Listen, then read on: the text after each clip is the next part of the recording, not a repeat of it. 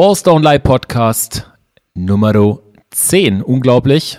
Aber wir haben es geschafft. Wir haben unseren zehnten Geburtstag. KG, bist du da? Bist du eigentlich überhaupt da? Krass, ich, ich bin da, natürlich. Ich habe mir hier gerade einen kleinen Feiercocktail aufgemacht, denn ich finde, das kann man durch mal begießen. Da kann man auch mal applaudieren, liebe Freunde. Ja, ja, Dankeschön, Dankeschön. Ja, danke, danke. Und ist nicht nur unsere zehnte Folge, sondern wir nähern uns der Zielgeraden. Wir haben schon zwei Drittel unserer Staffel durchgerockt. Mhm. Denn, das können wir auch mal sagen, 15 Folgen wird's geben bis Ende des Jahres und wir sind schon bei Folge 10. Crazy, wie schnell das ging, Mann. Ja, vor allem da haben wir schon noch so ein paar Pfeile im Köcher. Ja. Aber so rein von der Inhaltsdichte, würde ich sagen, hat die jetzige Folge, die wir gleich vorstellen werden, doch einiges zu bieten. Auf jeden Fall. Das ist hier kein Larifari Ghetto Talk dieses Mal, liebe Freunde, sondern wir gehen ein bisschen tiefer, denn wir haben Mr. Tasty Tasek vor dem Mikrofon. Ich habe das Interview geführt mit ihm. Ich habe ihn getroffen in Hannover. Ich war da beim Urban Nature Graffiti Festival eingeladen und habe nicht nur gemalt, sondern natürlich die Chance genutzt, um dem guten Herrn mal so ein paar Fragen zu stellen und auf den Zahn zu fühlen. Aber was quatsch ich lange? Wir hören direkt mal rein. Ja, hallo. Ich sitze hier in nicht Hamburg, sondern Hannover mit Tasty Tasek. Grüß dich. Hi, moin. Schön, dass du Zeit nimmst für uns. Bevor wir aber jetzt zum aktuellen Status quo deines Schaffens kommen, würde ich gerne mal so ein bisschen den Background abarbeiten. Du wohnst zwar in Hamburg, bist aber nicht aus Hamburg gebürtig, das ist richtig. Genau, nee. Ursprünglich bin ich aus Braunschweig, ist ja nicht weit von Hannover. Bin aber Ende der 90er schon ähm, nach Hamburg gegangen. Ähm, hab da einen Studienplatz bekommen und dann war es eigentlich klar, dass da sozusagen meine weiteren Geschicke zu suchen wären. Graffiti ging aber ja schon wesentlich früher bei dir los in Braunschweig. Ich glaube so Ende der 80er, 87, 88 habe ich bei meiner Recherche festgestellt, hast du ja schon angefangen. Wie war das zu der Zeit, wenn du dich da zurückerinnerst? Graffiti im Braunschweiger Stadtbild, war das schon Gab es da schon was? War das schon präsent? Minimal, ne? Also ich glaube, der Vergleich Wüste wäre angebracht. Aber es war natürlich eine Wüste mit Details. Also sprich, klar gab es hier und da mal ein paar Tags oder mal ein altes Piece von irgendjemandem, der das mal aus der ersten Hip-Hop-Welle mal hinterlassen hatte. Ne? Ich meine, als, als äh, Breakdance vor allem ne, an Anfang der 80er rüberkam, gab es natürlich so ein paar Dinge, die davon auch die Jahre überlebt hatten, aber aktive gab es nicht wirklich. Die Jungs, äh, mit denen ich begann, ähm, wir waren schon erstmal alleine auf weiter Flur.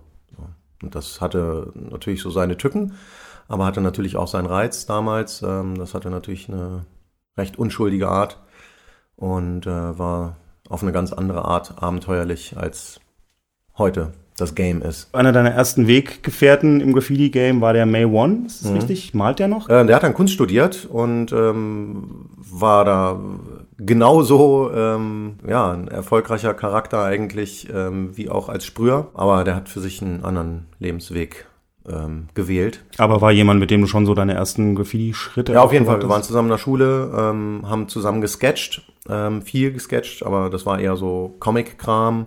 Mhm. Ähm, da waren wir halt echt noch richtig grün hinter den Ohren, also frühe Teenie-Tage sozusagen. Ja, und sind irgendwann mal ein paar Kollegen aus unserer Schule darauf aufmerksam geworden und ähm, die kamen dann schon immer irgendwie mit Goldketten an und mit äh, Troop Sneakers und, und ja, äh, sahen, ich, sahen schon dope aus und, äh, und meinen dann einfach so, ey, was haben wir gehört, ihr zeichnet viel und so, zeigt doch mal geil und äh, habt da nicht Bock und so und wir gehen nächste Woche, gehen wir sprayen. Ja. Wenn ihr Lust habt. Und okay. So, äh, krass, okay, ja, hm, coole Sache. Und ähm, genau, und dann kam das so langsam in Gang so und das, das muss so irgendwie 87 gewesen sein, also echt noch echt klein waren so. Mhm. Ähm, und dann halt ein paar Mal irgendwie mit den Sprühdosen von May Ones Papa, der war damals Grafiker und hatte halt noch irgendwie ein ah. paar echte Schätzchen im Keller stehen. Praktisch. Genau, und die haben wir dann langsam peu à peu, ganz klamm und heimlich, haben wir die alle gemalt, bis er dann natürlich irgendwann dachte, wo sind eigentlich meine Farben geblieben? Und dann flog die ganze Scheiße auf. Geil. ähm, genau, aber das war dann so nebenan auf dem Spielplatz mäßig so. Mhm. Das war natürlich mhm. sehr süß. Genau, und dann nahm das so langsam seinen Gang. Ähm, und äh, mit den Jungs aus der Schule sind wir dann tatsächlich irgendwann mal losgegangen und dann war irgendwann echt mal das erste Graffiti-Piece unter der Brücke angesagt. Ich glaube, mein erstes eigenes Graffiti-Piece, also klassisch mit Letters und einem Charakter daneben und so, das hat in 88 stattgefunden. Es gibt ja nicht immer so einen Stichtag für viele, wo man sagt, da hat man Graffiti erkannt, entdeckt und angefangen. Das ist ja meistens so ein fließender Übergang, aber kannst du dich an irgendwelche Schlüsselerlebnisse erinnern, wo du das erste Mal Graffiti so richtig bewusst wahrgenommen hast und verstanden hast, was da abläuft? Also das, was ich eben geschildert hatte, war natürlich schon so eine Nummer, ne? weil eben äh, diese Referenz durch die Homies aus der Schule war schon natürlich ein wichtiger Schwenk. Outputs irgendwie zeichnerisch generieren.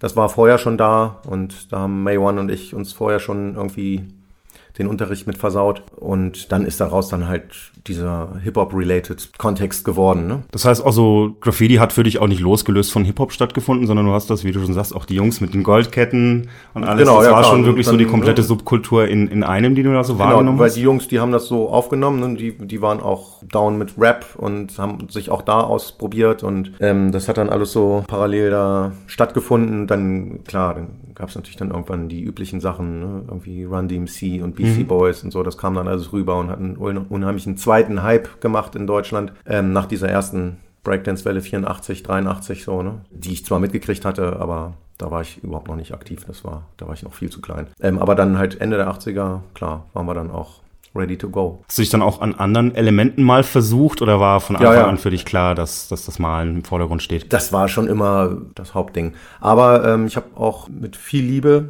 und Mühe äh, Breakdance betrieben, äh, habe dann aber irgendwann auch ein Einsehen mit mir gehabt, dass ich vielleicht doch zu lang dafür bin und zu schlagsig und ja, aber ich hab, kann ich nachvollziehen. Bei mir waren es andere Gründe, aber ich habe meine Breakdance-Karriere auch nach ein paar Jahren an den Nagel gehängt. mich lieber auf andere Sachen fokussiert. Ja, genau. Also, aber das war trotzdem sehr, sehr cool und, und diese Liebe zur B-Boy-Culture, so, die trage ich auch bis heute mit mir, so, weil der ganze Style, so, das ist für mich schon die Inkarnation von Hip-Hop-Style, so, ne? Ich finde, das spiegelt sich auch sehr in deinen Characters ja, wieder. Die sehen auch genau. immer, ja, haben auch so Comic-Elemente drin, aber immer diesen B-Boy-Approach, finde ich. Also man sieht immer, ja. dass deine Characters tanzen. Ja, ja, genau. Dieser B-Boy Pride, so, ne? So ja, diese, diese, ja. dieses Posen mhm. und so, ne? So äh, korrekten Freezes und ne, das, das schon, ähm, das ist schon so eigentlich die Blaupause für eigentlich jeden Charakter so. Also klar, ich mache natürlich auch noch andere Sachen ähm, und die mache ich auch sehr, sehr gerne so, aber äh, mir ist vor ein paar Jahren halt klar geworden, dass so ein bisschen das Ding, was sich immer wieder durchgezogen hat. Ne? Mhm. Ich bin nie davon losgekommen, ähm, irgendwie diesen B-Boy-Flavor zitieren zu wollen. Das hat sich immer durchgezogen. Ist immer wieder aufgepöppt äh, in der ganzen Nummer. Deswegen habe ich dann halt auch vor ein paar Jahren dann halt gesagt, so, ey, das muss ich nochmal irgendwie extra kanalisieren. Und dann habe ich eben halt auch zum Beispiel eben diesen zweiten Insta-Account halt nur mit dem Thema dann halt gemacht. Und dann habt ihr jetzt angefangen, habt erstmal May Ones Papa hier den, den Keller äh, leer gerackt. War das dann auch äh, der Startschuss für BSC? Nee, nee, nee. Ähm, zuerst, also wenn du jetzt echt so auf die Braunschweiger Zeit guckst, dann muss man sagen, da gab es eine erste Generation, das waren fünf, sechs Leute. Das waren zuerst zwei Lager sozusagen. Also Maywan und ich waren eins. Und dann äh, kam Timo mit seiner Gang noch dazu. Props an Timo One, aka Patty. Mhm. dann haben wir uns irgendwann zusammengetan. Mhm. Und, und dann irgendwann Anfang der 90er, ich glaube so 92, 93 ging das dann so langsam los, dass dann halt so ein paar Jüngere nachkamen, die dann auch ernsthaft Bock auf den Flavor hatten und ähm, sich da auch profiliert hatten. Und ähm, dann war irgendwann die nächste Konstellation halt ähm, nicht mehr CBS, so hatten wir uns damals genannt, Chicken Bone Syndicate, weil halt die, die dünnen Teenie-Jungs äh, waren so. Klar, da hat natürlich dann auch jeder sich ein bisschen weiter orientiert in seinen eigenen Kram. Und dann gab es halt diese zweite wichtige Crew für mich, so und das war dann BSC. Mhm. Das war mit, mit Stuka, der dann auch ja echt weitergegangen ist, mit Igor und ähm, mit Tier, respektive Ion das war sein Oldschool-Name. Und zu viert waren wir mit Unox und Immun. Das waren auch noch zwei äh, jüngere Kollegen, die dann auch so bombingmäßig äh, hart mit am Start waren. Aber das, das war dann sozusagen die nächste Posse und daraus sind dann auch einige andere Jungs dann noch entstanden. Und ähm, guter Kollege damals war halt auch Oral, der halt äh, dann auch so mit dazu gestoßen war und da haben wir dann echt in dem Zirkel dann viel gemacht. Mhm. Also die BSC-Clique, da haben wir dann auch angefangen, wirklich mal zu gucken, dass man Konzeptbilder malt. Ja. Versuchen, eine ganze Wand mal aufzuziehen und mal eben nicht nur jeder malt sein Charakter oder sein Piece oder sowas. und irgendwie macht man es nebeneinander und hast du nochmal ein Grün, mein Rot ist alle und ist auch egal, so, sondern halt echt zu sagen, okay, hey, lass mal die ganze Wand A mit einer Idee äh, durchziehen und lass mal auch äh, Konzept haben, wie wir einen Background machen. War ja zu der Zeit noch nicht so gängig, sage ich mal. Nee, genau. War uns aber wichtig. Also vor allem Igor war natürlich einfach echt äh, eine richtige Kanone so. Der war halt mega gut so. Der hat halt äh, Comics verschlungen und konnte derbe gut zeichnen und hat sich da richtig hart reingearbeitet. Also er hat einfach so diese Tunnelmentalität konnte der gut abrufen. Der hat damals schon eine Qualität äh, rausgerockt. So das da haben wir alle echt geguckt so, ne? Und das war natürlich echt geil so. Und ich glaube, für ihn war das dann auch ganz selbstverständlich und natürlich, dass man natürlich irgendwie dem ganzen Thema gibt. Und ich bin da auch total drauf abgefahren und für mich war das auch immer super wichtig. Also es hat sich in meiner späteren Zeit ja auch dann bewahrheitet, so dass Konzeption für mich eigentlich fast wichtiger ist als als persönlicher Style. So. Mhm. Ja, und dann ging das halt los. Und, das, und dann hatten wir halt alles äh, rausgeholt, was BSC so herzugeben hat. Ne? Von Bloody Space Creeps bis Braunschweig Knowledge äh, über tausend andere Bedeutungen, die wir aus diesen drei Buchstaben rausziehen konnten. Und das war dann jedes Mal halt eine Konzeptgrundlage für jede Wand, die wir eigentlich gemacht haben. So, ne? Jetzt bist du ja schon auch sehr früh viel gereist, aber so generell zu der Zeit damals, war Braunschweig schon vernetzt oder war man da eher für sich? Gab es da schon viel Austausch? Nee, nee, das, also das muss man sagen, ist halt die goldene Zeit dieser Generation gewesen. Ne? Das heißt also, ähm, diese ganze Jam-Kultur war halt im Prime gerade. Die ganze Hip-Hop-Kultur in Deutschland hat noch zusammen funktioniert und hat auch einander gesucht und die Vernetzung war halt super, wie sagt man so schön, proaktiv gestaltet. Ne? Also alle hatten richtig Bock, äh, die Leute aus der anderen Stadt kennenzulernen. Und das heißt, ihr wart auch immer schön Wochenendticket und ab auf, auf die ihn, Jams. Aber gib ihm so, ja. richtig. So, ne? das, das war halt mega gut. Und ehrlich gesagt, für mich persönlich war das auch tatsächlich das Benzin, was mich dann weitergetragen hat Mhm. Auch nach der Braunschweiger Zeit, nach dieser Jam-Kulturzeit. Das war für mich schon auch ein roter Faden. So. Mhm. Dieses Connecten mit anderen Leuten, ähm, dieses Rumreisen, sich von dieser wirklich fantastischen Entwicklung anstecken lassen und tragen lassen, dass das äh, ein weltweites Lauffeuer ist. Ja. Das war mega motivierend, immer. So, ne? Also klar, in den letzten 10, 15 Jahren ist das natürlich ein bisschen relativiert, ähm, aber genau, so äh, Mitte, Ende 90er Anfang 2000er hat mich das ganz schön getragen. Genau dieser Flavor. Also ja, sprich, um zurückzukommen, war wichtig. Ähm, klar, also in Hamburg kenne ich auch seit Ende 80er oder Anfang 90er kenne ich meine Homeboys so. Das hat mir A natürlich sehr geholfen, aber wie gesagt, hat mich auch tierisch motiviert immer. Wir springen da mal ein bisschen vor in der Zeit. Dann ging es für dich nach Hamburg durch das Studium, hat sie ja schon gesagt. Mhm. Das war ein, ein, Kunststudium auch? Oder? Ja, ich habe äh, an einer Fachhochschule in Hamburg dann einen Platz bekommen und wollte eigentlich damals unbedingt Illustration studieren. Und eigentlich gab es nur damals zwei korrekte Standorte für Illustrationen, ne, wenn man das als Studium durchziehen wollte. Münster und Hamburg. Ähm, ja, und dann habe ich mich halt äh, in Hamburg beworben. Das war für mich natürlich aufgrund der Szenekontakte natürlich naheliegend. In welchem Jahr war das? Sommer 97, im Sommersemester habe ich angefangen in Hamburg an der HAW, an der Amgartstraße, Illustration zu studieren. Das war natürlich mega so und war auch natürlich ein guter Motivationskick, weil dann halt auch klar war, so das muss für mich irgendwie professionell in die Richtung weitergehen. So, das, da gab es dann eigentlich auch gar keine zwei Überlegungen. Ich nehme an, der Start in Hamburg war dann für dich wahrscheinlich auch nicht so schwer. Du warst ja schon ziemlich connected, als genau. du dahin bist, weil ich meine, Stick-Up-Kits hast du ja schon früher gemacht, ja, wahrscheinlich genau. so 94? Ja, genau, ne? genau, genau. 94 habe ich Fedor, also Ken2, kennengelernt. Das war damals über die Schweiz-Konecke, das war auch sehr lustig. Mit Shark ähm, aus Luzern, mhm. der halt auch einfach ein Connector ist und einfach Leute zusammengeführt hatte. Und ähm, ich habe sehr, sehr viel bei den Jungs damals äh, in der Schweiz in der WG rumgelungert und, und Fedor hatte halt damals ähm, in der Schweiz gelebt und da haben wir uns ähm, damals dann alle kennengelernt. Und äh, da war Fedor halt gerade richtig schwer, da sozusagen wieder dabei, äh, seine Karriere richtig anzutreiben. Und Stick Up Kids war ihm halt auch äh, richtiges Herz. Da konnte man echt merken, dass er da hinterher war, die, da was Besonderes draus machen zu wollen. Mhm. Und äh, ja, da war ich einfach echt glücklich, dass wir uns genau da zur richtigen Zeit halt getroffen hatten. So. Und dann hat er mich halt gefragt und war mir natürlich eine Ehre, sozusagen. Kann ich mir vorstellen. War ja auch äh, damals schon ein Qualitätssiegel, Stick Up Kids. Ja, genau. Also, und vor allen Dingen hatte Fedor das natürlich auch äh, in dem Sinne dann weitergeführt, ähm, da dann auch eine internationale Gruppe draus zu machen, was natürlich auch sehr, sehr spannend war. So, ne, weil, und, und das entsprach natürlich auch genau meinem Flavor. Also, wir haben ja auch zusammen äh, die eine oder andere Reise gemacht nach Amiland oder was auch immer, Neuseeland. Ich nehme an, auch Daim ist jemand, mit dem du schon connected warst, bevor du dann sich nach Hamburg verschlagen hast? Richtig, genau. Und Daim und ich haben uns da auch äh, in Hamburg dann unter diesem selben Geiste äh, gefunden und halt auch natürlich das, was uns verbunden hatte, war dann halt auch der Flavor, jetzt ist Zeit für Next Level, jetzt ist der nächste Schritt dran, so müssen das irgendwie weitertreiben und professionalisieren. Und äh, ja, dann kam es natürlich auch dann dazu, dass wir äh, immer mehr zusammengearbeitet haben, befreundet waren. Er war dann auch viel in der Schweiz und hat dann auch da ja studiert. Und das war halt dieselbe Connecte, in der ich ja damals halt auch über Shark und, mhm. und äh, Ken2 halt drinne war. Insofern kam da eine Menge zusammen. Und als er dann wieder zurück in Hamburg war, äh, war dann eigentlich auch relativ schnell klar, so, wir wollen jetzt was aufziehen.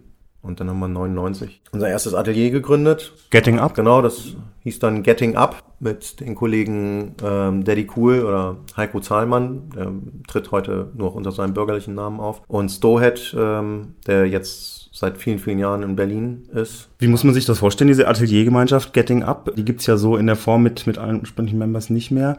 Naja, Stoet ist halt, wie gesagt, irgendwann nach Berlin gegangen und hat für sich dann auch den klaren Cut gezogen ähm, und hat sein eigenes Ding weiter verfolgt. Ähm, der war dann raus sozusagen, aber wir anderen drei haben das ja weiter durchgezogen und versucht eben entsprechende Projekte in dem Geiste an Land zu ziehen und umzusetzen und ja, besteht nach wie vor. Dass der Approach war dann auch, das schon ein Stück weit, da ich sag jetzt mal das böse Wort, das zu kommerzialisieren und da auch wirklich von leben zu können langfristig, sich da eine berufliche Perspektive aufzubauen mit dieser Selbstverständlich. So, aber das ist natürlich ein ganz natürlicher Bestandteil der Dinge. So, ne? Also und ähm, klar, wenn du was auf möglichst hohe Qualität machen möchtest, musst du es jeden Tag machen. Und nicht jeden Tag eine halbe Stunde, sondern jeden Tag, den ganzen Tag. Mhm. Und das hast du überall im Leben mit allen Dingen so und so ging uns das natürlich damals auch. Und da muss man natürlich überlegen, welche Strippen musst du ziehen, damit das funktioniert. Ich habe natürlich da auch gerade mit Getting Up so ein paar sehr prestigeträchtige Projekte ins Leben gerufen, unter anderem die Urban Discipline. Für alle, die es nicht mehr kennen sollten da draußen, das war eine Reihe von Ausstellungen, das war so 2000 bis 2002. Äh, das äh, fand erstmal in Hamburg statt im Rahmen dieser Maximum Hip-Hop-Tage. Und das war eine sehr spannende Ausstellung, die es so in der Form, glaube ich, vorher in Deutschland auch nicht gab. Die war ziemlich groundbreaking. Unter anderem Banksy war, glaube ich, das erste Mal in, in Deutschland, habe ich gelesen. Genau, also das war bei unserer letzten großen Ausstellung eben 2002. Da haben wir ihn eingeladen und der hat dann auch zu unserer Freude dann auch zugesagt und war tatsächlich auch die vollen zwei Wochen in Hamburg. Hat natürlich keiner gewusst, aber ähm, er war auf jeden Fall da und hat ja auch nicht nur für die Ausstellung Sachen produziert, sondern auch in ganz Hamburg hier und da ein paar Dinge hinterlassen, die dann im Zuge seines Hypes dann natürlich auch abgebaut und ausgesägt wurden.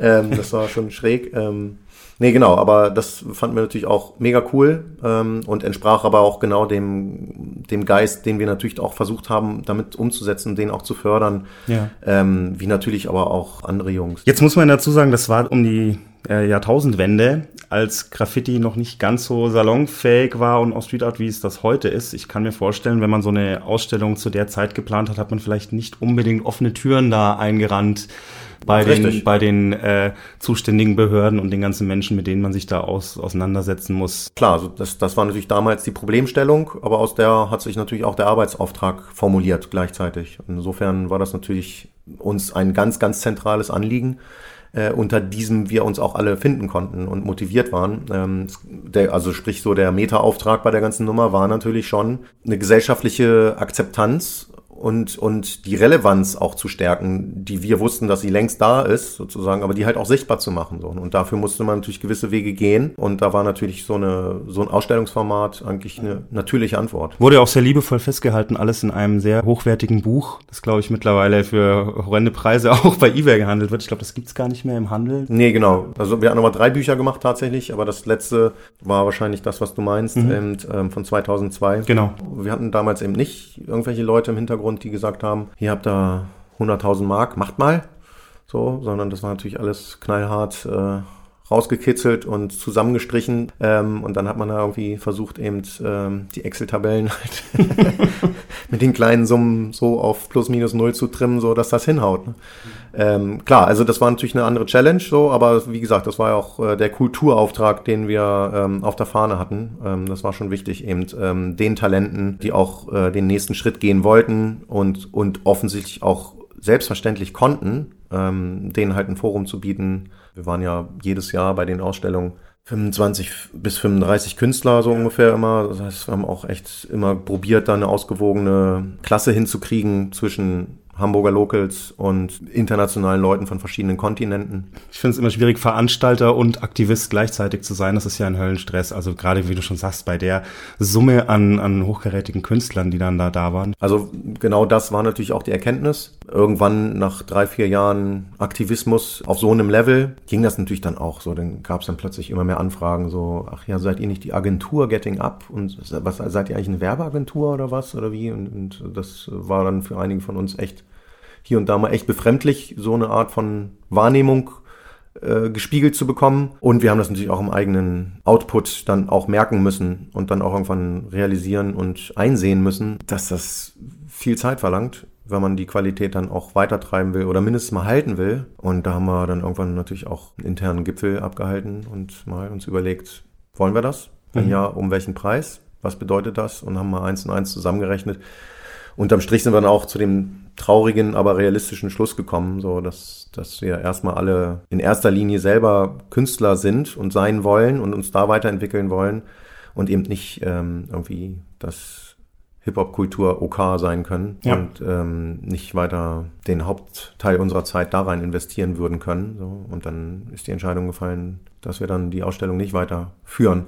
Was viele Leute und, und wir selbst auch total bedauert haben und äh, es da auch viele Gespräche gab, wie kann man das Format fortführen, ohne dass wir den gleichen Input liefern müssten, ne, so dass, also weil wir haben natürlich auch alle vier immer gemerkt ähm, während der Ausstellung oder während der Ausstellungen, dass unsere künstlerischen Positionen natürlich auch immer Gefahr gelaufen sind, zu kurz zu kommen. Ne, also es war natürlich alles immer heiß, an heißen Nadel gestrickt, weil wir halt uns tierisch viel um alles gleichzeitig kümmern mussten und äh, ja, da mussten wir irgendwann dann halt ein Einsehen mit uns haben und dann haben wir halt gesagt, okay, That's it. Jetzt habt ihr mit Getting Up aber ja nicht nur diese Ausstellung und eigene Arbeiten gemacht, sondern mit Style Kicks war, glaube ich, der Name. Auch schon sehr früh regelmäßige Workshops für Anfänger gemacht. Alles unter diesem Each One Teach One Gedanken, der mir auch bis heute immer noch sehr wichtig ist, äh, dass ich auch immer noch versuche, so ein bisschen hochzuhalten. Ist das was, was dir heute noch wichtig ist? Ja, ja, in der Tat. Also das ist so mein Steckenpferd. Ich habe Workshops gemacht seit frühen 90ern. Mhm. Als ich selber noch zur Schule gegangen bin, habe ich schon Workshops mit Leuten im gleichen Alter an irgendwelchen anderen Schulen gemacht. Da hat sich schon abgezeichnet für mich, dass diese, dieser Socializing-Gedanke für mich auch eine Riesentriebfeder ist bei der ganzen Nummer. Ne? Also ich empfinde mich selber gar nicht so als den fokussierten Künstler, der sein eigenes Werk vorantreibt und da sein Ego nach vorne drückt und dem folgt und äh, alles andere wird hinten angestellt. Meine größte Motivation war eigentlich schon immer, mit Leuten zusammenzuarbeiten, mhm. in der Gruppe was zu bewegen, Dynamiken in Gang zu kriegen und zu stärken und zu verfolgen, die über ein Ego hinausgehen. Mhm. Deswegen ist diese ganze Workshop-Geschichte, die Lehre an sich, so was daraus dann später auch wurde, immer weitergegangen. Das war eigentlich eine Konstante, die immer weitergelaufen ist. Ich habe eigentlich jährlich seitdem immer irgendwas gemacht. So, sei es mit irgendwelchen Schulen, sei es irgendwelche Incentives-Geschichten mit Firmen, mit Agenturen, irgendwelche Workshop-Programme gemacht. Äh, also ich habe auch in Werbeagenturen Workshops gegeben, zum Beispiel Illustration und Kreativtraining, Engagements als Dozent angenommen, auch Prüfungen abgenommen mit Leuten, die ab da dann sozusagen im professionellen Designermarkt unterwegs waren. Ja, finde ich gut. Äh, mir gibt so ein, so ein Workshop auch immer wesentlich mehr als so eine klassische Auftragsarbeit, die ich dafür irgendwie alleine runterrocke. Wenn ich sehe, da habe ich irgendwie vielleicht was ausgelöst bei den Menschen oder was bewegt. Du sagst ja auch, das ist so ein bisschen mehr dein Steckenpferd. Wie stehst du so zur klassischen Auftragsmalerei? Wenn der Auftraggeber sagt so, hey, das, was du machst, will ich haben, dann sage ich, Deal. Mhm. Wenn er sagt, so kannst du mir ein Hans Albers äh, Porträt und eine alte Kogge an die Wand sprayen, dann sage ich viel Glück. Mhm. Guck mal, wer dir das machen kann. Also das ist auch eigentlich echt ein wichtiger Punkt. Ne? Klassische Auftragsarbeit, wo du halt hingehst und sagst, ich mal dir eine Schuhreklame an die Wand oder so oder ich mal was für irgendein Event, was für deine milliardenschwere Firma irgendwie relevant ist oder so. Das war eigentlich nicht das, was ich verfolgt habe und, und das, was wir auch verfolgt haben als Gemeinschaft. So. Ähm, sondern wir haben halt immer geguckt, dass wir unsere Sachen machen können und uns dafür halt die Partner gesucht haben, mit denen wir das realisieren könnten. Und das möglichst auf höchsten, größten Level. Also ne, so, so Ziel war halt natürlich auch immer große Projekte zu machen, also auch großformatige Projekte vor allen Dingen. Und äh, jeder, der unsere Arbeiten kennt, muss sehen, und wenn er es nicht sieht, dann ist er einfach echt zu detsch, so, dass das immer eine ganz authentische künstlerische Arbeit war. So. Und nicht ja. irgendwie, ich mal da mal das Logo von irgendeiner Firma hin und irgendwelche Assets und Motive, die mhm. vom Kunden vorgegeben werden. Das ist eigentlich praktisch nie stattgefunden. Ich glaube, das ist auch so der Eindruck, den man bekommt, wenn man so jetzt zum Beispiel dann Instagram-Accounts anguckt, wenn da mal irgendwie eine kommerzielle Arbeit dabei ist, sage ich mal, dann sind das ja trotzdem Sachen, die immer sehr deine, deine Handschrift tragen. Nicht genau. nur bei den Characters. Ja, eben. Deswegen würde ich auch gerne mal ein bisschen zu den Buchstaben kommen. Wir sind ja hier gerade beim Urban Nature Graffiti Festival, haben gestern auch gemalt. Und ich war sehr froh zu sehen, dass du, weil ich natürlich einen klassischen Charakter erwartet habe, aber auch noch einen Style gemalt hast. Das fand ich sehr geil. Welchen Stellenwert haben Buchstaben in deinem Graffiti-Schaffen, sage ich mal, sind die gleichgestellt mit deinen Characters? Denn du hast ja schon immer Styles gemalt, auch, auch damals schon. Es gab ja nicht nur die klassischen Tase Character, für die warst du natürlich vielleicht ein bisschen bekannter auch. Ich denke jetzt an das ganz bekannte Backspin-Cover von 97. Ich habe es sogar noch mal rausgekramt vom ja, Interview. Ich habe die alle ja. noch seit der ersten Ausgabe. So, ja, und, und habe noch mal reingeguckt. Und das war ein Cover, das habe ich mir an die Wand gehängt in mein Kinderzimmer damals. Das war das einzige, so auch gepasst, ey. das einzige Backspin-Cover. Ja, mit diesen. Aber selbst die Kinder, die da im Schnee spielen, hatten alle mhm. diesen B-Boy-Approach mit, der, mit der Kangol Cap reversed und er hat eine Can in der Hand. Das war geil. Aber wie gesagt, auch bis heute machst du ja Buchstaben immer noch und jetzt nicht nur Straight Letters, sondern das war ja schon ein Semi-Wild-Style. Ja, eben. Also genau an, an diesen verschiedenen Tanzflächen sozusagen, ähm, habe ich natürlich auch irgendwann für mich mal erkennen müssen, dass ich da relativ ambivalent zu Werke gehe. Für mich gibt es eigentlich nicht diesen einen Rangang oder dieses mhm. eine Feld und in dem bin ich zu Hause, das definiert mich und das ziehe ich durch und exerziere das bis zu Tode. Das habe ich leider,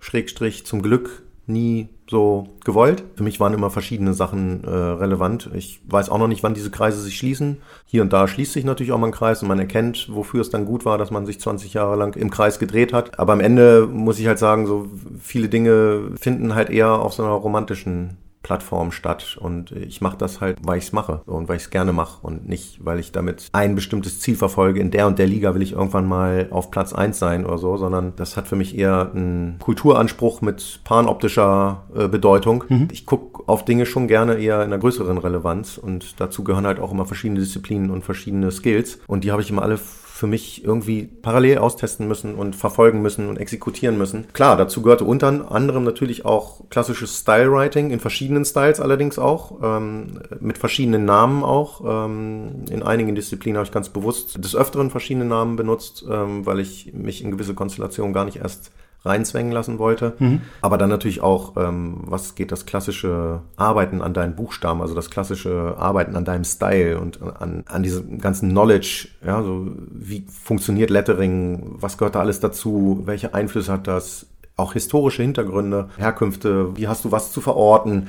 Das sind natürlich alles Dinge, die mich tierisch interessiert haben, schon ganz, ganz früh und äh, jetzt einfach nur zu Hause sitzen und fünf Jahre lang immer wieder dasselbe durchsketchen und den Tunnelblick aufsetzen, das konnte ich halt nicht so. Dafür waren zu viele Dinge relevant und interessant zu viel Einflüsse zu verstehen und aufzunehmen, was für mich dann aber auch irgendwann mal zu diesem Punkt geführt hat, wo ich gesagt habe, so, Gerrit, jetzt hast du es übertrieben, jetzt musst du erstmal dich wieder zurück nach Null orientieren. Und dann hatte ich auch so eine Return to Zero Phase, wo ich echt gesagt habe, so, ey, ich schmeiß alle Farben raus, ich schmeiß alles Figürliche raus, alles, was irgendwie irrelevant ist, kommt raus. Und dann bin ich tatsächlich ähm, zurückgekommen zu einer klassischen typografischen Herangehensweise und habe eine Weile wirklich nur weiße, ganz simple, blockige Letters gestrichen, also mit Streichfarbe gemalt. So. Mhm. Und versucht für mich einen ganz anderen äh, Output ja. da reinzupacken und den zu generieren. Und ähm, weiß jetzt gar nicht darüber auszusagen, so wie wild ist mein Style, sondern eher, wie viel Farbauftrag habe ich auf der Wand. Mhm. Gar nicht irgendwie, wie viel Pieces habe ich irgendwo gemalt, sondern wie oft layer ich einen Schriftzug hier, jetzt, heute auf dieser Wand übereinander. Und ähm, was, was sind das für Nachrichten, was sind das für Gefühle, äh, was sind das für Konstellationen und Zusammenhänge, was kommt dabei für mich raus? Und, und habe da tatsächlich für mich meine Arbeit nochmal echt auf ein neues Gleis stellen können und für mich nochmal umkrempeln können und ähm, dann auch für mich klar kriegen können, dass dieses inhaltliche Arbeiten, was ich bis dahin eigentlich relativ ähm, unwillkürlich und, und äh, intuitiv und unterbewusst gemacht habe, dass das dann auch eher zu meinem bewussten Credo und Ziel wurde. Ich finde auf jeden Fall, auch wenn man sich deine Buchstaben anguckt, dann ist da nie Stillstand. Du erfindest dich da auch immer wieder neu. Einmal sind es eben die, die klassischen Straight Letters, dann kommt wieder ein Style. Passt vielleicht auch ganz gut zu einem Zitat aus dem Backspin-Interview, das ich dir von damals. 23 Jahre ist das Interview her, muss man an der Stelle dazu sagen. Ein eigener Style beschreibt die eigene Unfähigkeit, andere Sachen zu können, hast du damals gesagt. Um das nicht aus dem Kontext zu reißen, muss man vielleicht dazu sagen, es ging so ein bisschen auch darum, dass eben viele Writer, wenn die mal so einen Stil gefunden haben, der so ein bisschen funktioniert, sich kaum noch weiterentwickeln. Immer dieselben Serifen, dieselben Elemente, dieselben Schwünge, der Bildaufbau ist immer sehr gleich. Mich langweilt das dann sehr schnell, denn wenn sich nur noch die Fillenfarbe ändert, dann ist da für mich zu viel Stillstand drin. Also ich habe auch alle paar Jahre verändern sich meine Buchstaben immer sehr krass nochmal. Ganz schwieriges Feld. Ist das eine Aussage, die du so heute noch unterstreichen könntest? Ja, im Grunde ja. Also cool, dass du das rausgesucht hast. Das trifft natürlich schon was so. Also das ist natürlich eine Aussage, die du kannst du nicht allgemein so ähm, auf alles äh, drüber stülpen. Aber als Challenge ist die, glaube ich, für jeden wichtig, genau diese Herangehensweise, sich selbst auch kritisch zu hinterfragen und zu überprüfen.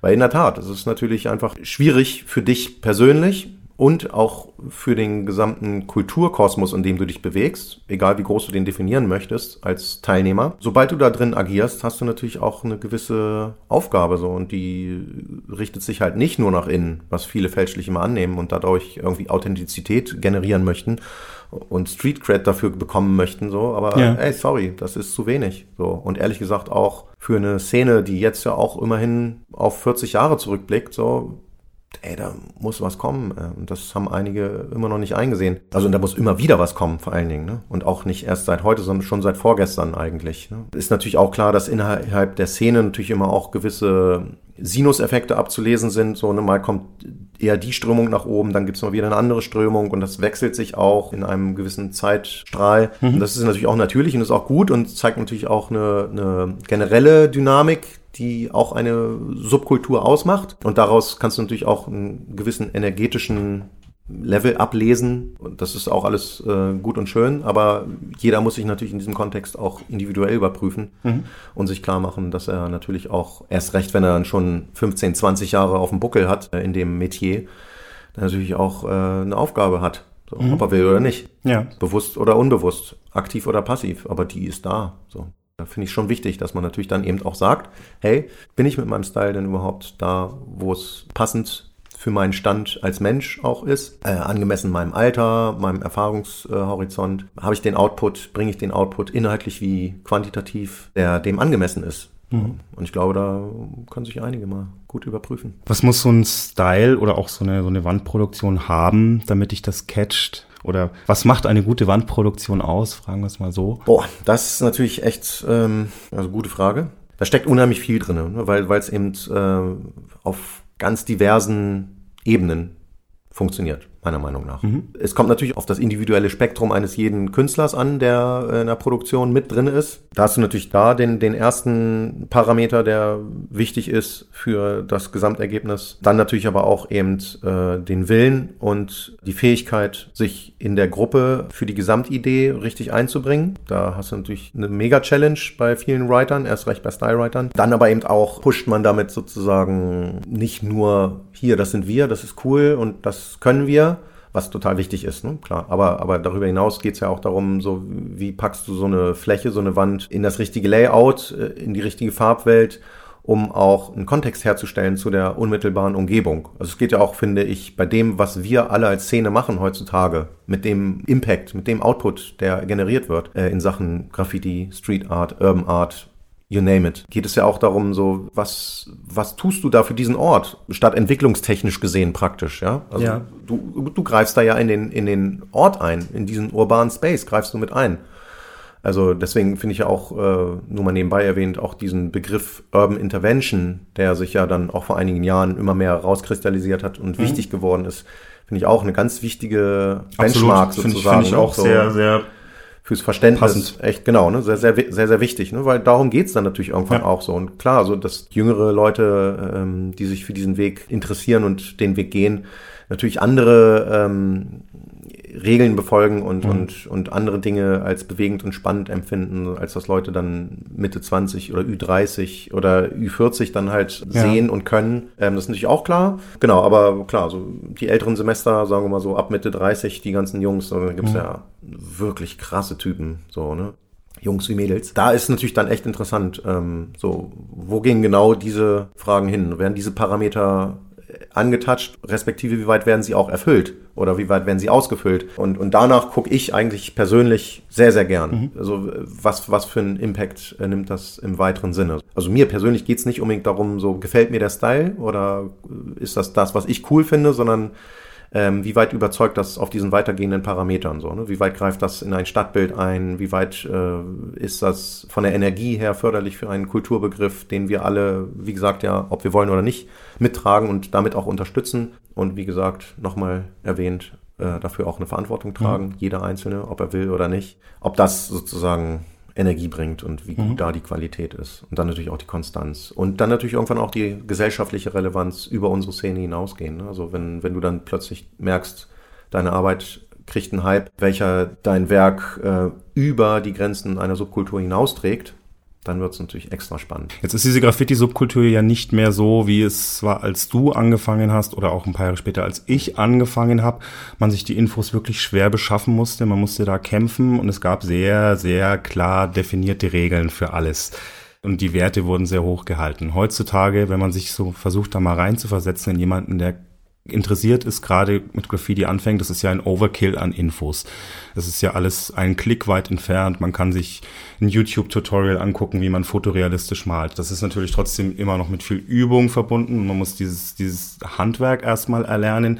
Aber die Inspiration, die kommt ja aus allen Ecken. Also man geht ja schon wieder unter in dieser Flut an Infos.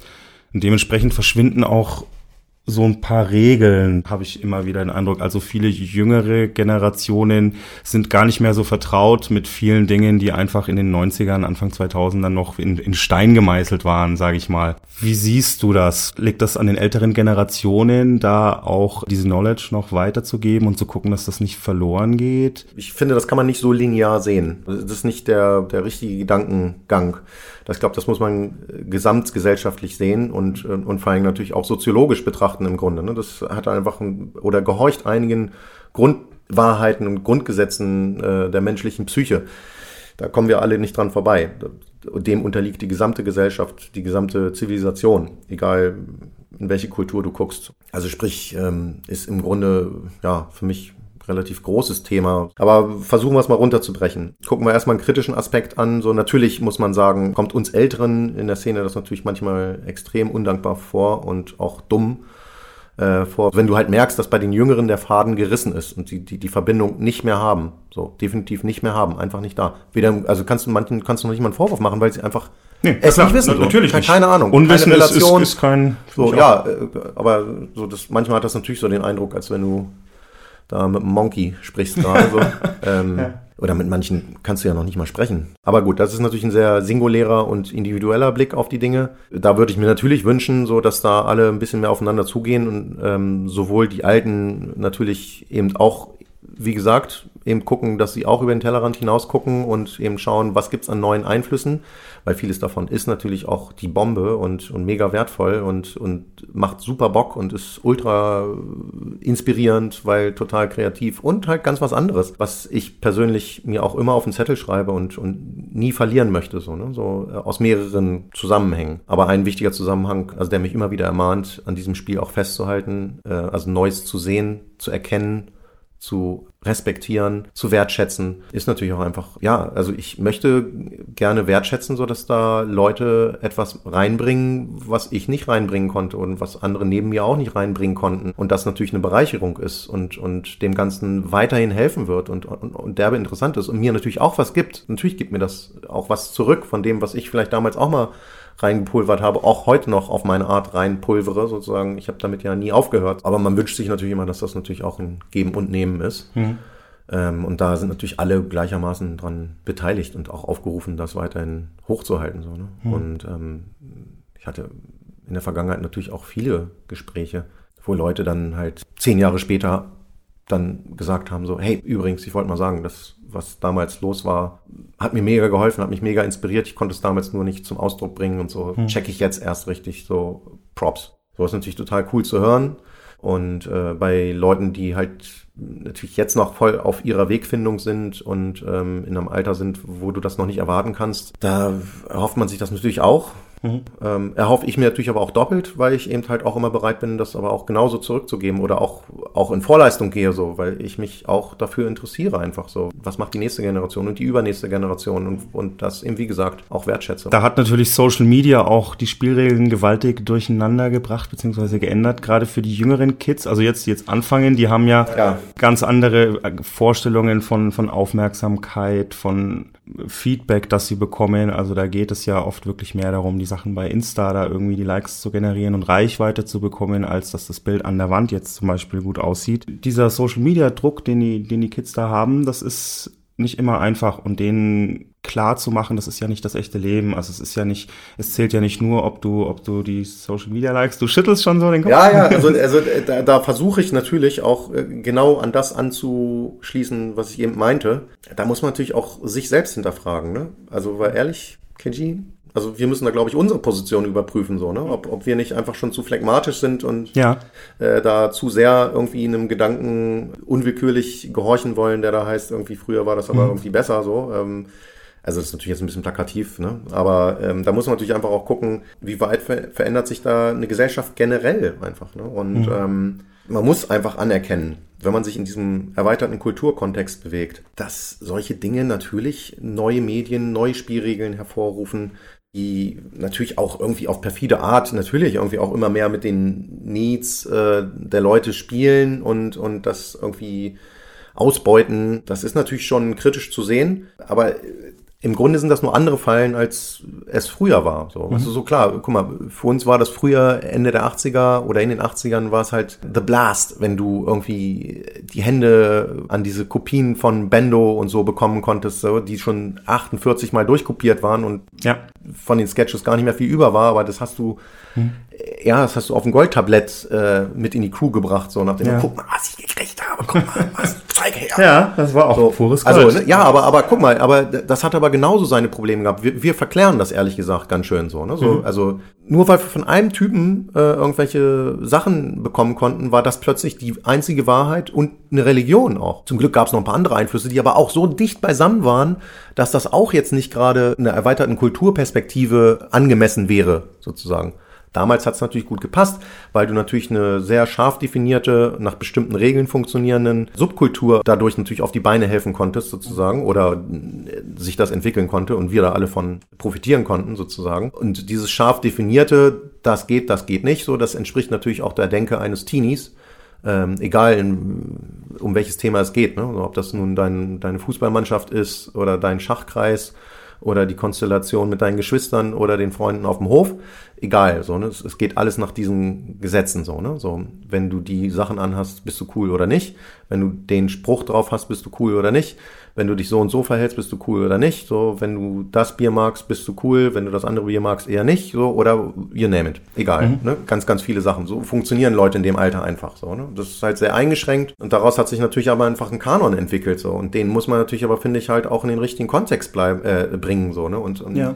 für Leute, die über 30 sind, ist das einfach nicht mehr angemessen nach den Spielregeln äh, das zu betrachten. Mhm. So, natürlich ist das cool, dass es nach wie vor diese Subkultur gibt und dass Graffiti in seinem Kern nach wie vor stark ist und dass es natürlich auch Realkeeper gibt, die auch in höherem Alter noch ähm, genau dafür sorgen, dass das alles am Leben bleibt und, und sharp bleibt und Profil behält.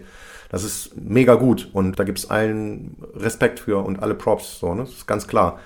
Aber äh, genauso wichtig ist es aber auch, dass wir natürlich am anderen Ende aber auch äh, gucken, was ist Next Level, wo geht's, wo geht's hin? So, ne?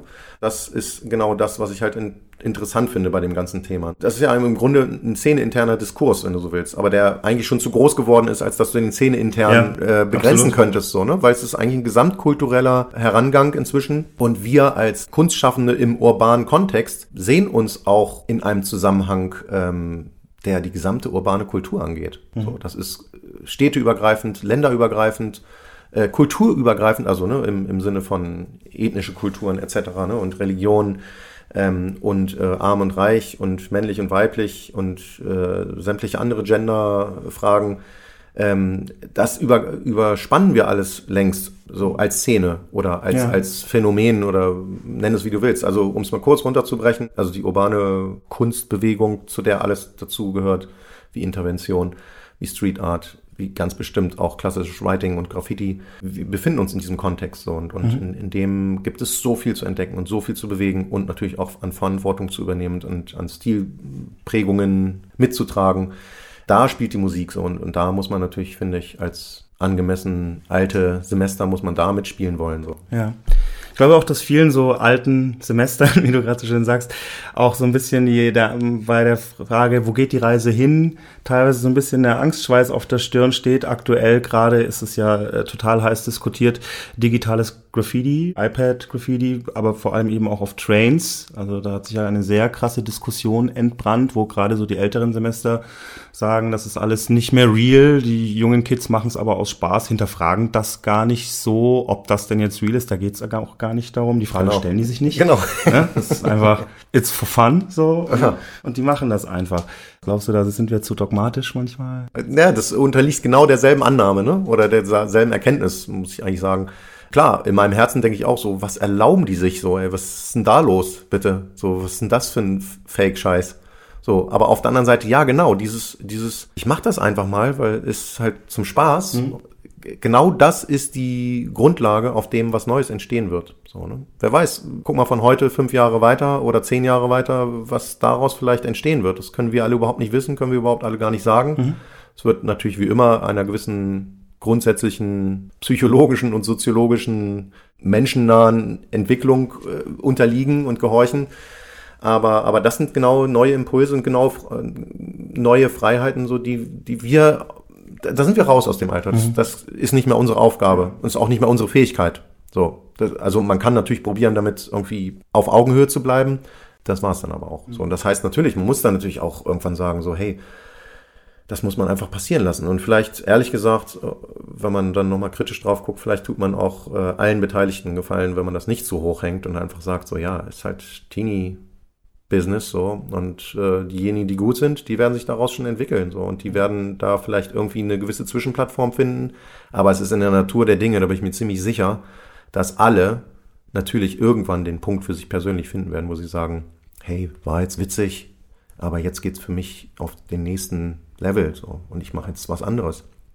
Und dann reden wir. Ich finde das auch so spannend. Ich gucke mir diese ganzen Entwicklungen auch immer gerne an. Ich finde, jedes neue Medium, das dazukommt, ist erstmal eine Weiterentwicklung und wie du schon sagst, man weiß nie, wohin die Reise geht. Ja, es sind ja auch, man muss ja auch sagen, so manche und Dinge. Was dann noch daraus entwachsen kann, so. Genau. Aber manche Sachen sind ja auch einfach nur Spielplätze. Mhm. Manche Spielplätze sind wichtig, auf manchen werden Connections fürs Leben geschlossen. Andere Spielplätze hat man halt nur mal für für einen Nachmittag mal besucht und dann geht die Reise weiter. Und genauso ist es da halt auch. Ich glaube, vielleicht sollte man das nicht überinterpretieren. Jeder muss halt seinen Weg finden, neue Medien für sich greifbar zu kriegen und die sich in sein Portfolio reinzuholen, in sein Skillset. Und äh, wenn das eine Motivation ist, hey, go for it. So, ich würde es nicht machen, ist nicht meins. So, ich, da bin ich auf jeden Fall auch eher real, aber jeder wie er kann. Ne? Kann ich absolut so unterschreiben. Es würde sich für mich auch weird anfühlen, irgendwie einen digitalen Sketch auf einen Train zu malen. Also das, das kann ich nicht. Nee. Ich, wurde auch auf Instagram nicht. auch schon ein paar Mal echt äh, zum Narren geführt und dachte, was ja. ist mit ihm denn los? Also mich dann auch geärgert, dass es, dass es demjenigen gelungen ist, mit seinem Output ja. mir zu generieren, so, boah, macht der derbe Dinger. Das ist ja. blitzsauber. Ne? Und dann halt so äh, mal hochgezoomt und dann, ach so, das ist ja ein Procreate. Ach so, alles klar, okay. Haken hinter. Nächste. Trotzdem finde ich, find ich spannend und nice und ja, man muss gucken, was passiert. Ich glaube, Instagram ist auch einfach der, der große Spielplatz, auf dem sich alle tummeln. Das mich auch zu meiner ja, Frage bringt. Ist das, ist das äh, wichtig für dich, diese Plattform? Ja. Also für dich persönlich, für deine Kunst jetzt? Inzwischen ja. Also jetzt gerade, ich habe halt auch gerade so eine Phase, wo ich das sehr firm verfolge mhm. und gerne mache und äh, auch gemerkt habe, jetzt, also ich bin echt Novize in Sachen Instagram. Ich mache das seit drei Jahren aktiv oder so. Mhm. Ja, ich glaube ich auch. Bin auch nicht, nicht länger am Start. Also da sind andere viel früher am Start gewesen und äh, verfolgen das natürlich nochmal auf einem ganz anderen Level. Und ähm, aber das muss ich sagen, ich habe das zu einer Zeit in mein Leben gelassen, wo mir das äh, eine Motivation gegeben hat und mich nicht demotiviert hat. was natürlich immer eine Gefahr ist und wo jüngere Leute, aber auch ältere Leute, ehrlich gesagt, genau gleichermaßen drauf gucken müssen und sich dann natürlich auch im Zweifelsfall vor schützen müssen. Und das mag sein, fällt Jüngeren vielleicht nicht so leicht, weil sie die Fallen noch nicht so erkennen können wie ältere Leute. Mhm. Aber auch das ist natürlich nebenbei erwähnt, natürlich eher ja. gesamtsoziologisches Thema. Ne? So, ähm, und da wird es ja auch erst richtig interessant. Ich finde für uns jetzt so, wenn wir nur jetzt auf, auf Writing gucken, auf ne, unsere urbane Kunstform, so, dann äh, ist das eigentlich irre irrelevant. So, das ist ein weiteres Medium, was dazukommt, äh, bietet dir ein paar Fallen, bietet dir aber auch definitiv ein paar Benefits auf jeden Fall unterm Strich muss man sagen, ähm, es sorgt dafür, dass du connecten kannst, dass du deinen Stuff irgendwie an die Leute bringen kannst. Ähm, das ist erstmal wichtig und positiv. Und wie immer, wie all die Jahre vorher mit irgendwelchen Innovationen in Sachen Wahrnehmung und Medienlandschaft, wird es auch mit Insta und vorher Facebook äh, auch so sein, so dass das hat seine Zeit, das hat seine Relevanz. Daraus werden einige Leute was mitnehmen, das wird was äh, generieren und da werden auch einige Artefakte von überbleiben. Aber ähm, unterm Strich wird es einfach wie immer so sein, dass die Leute, die es spielen können, die es für sich gut exploiten können, dass die daraus ein Sprungbrett für alle weiteren Schritte für sich generieren können. Und so funktioniert das Game. Ich habe auch gesehen, du hast zwei Instagram-Accounts, einmal Tasek und einmal Tasty.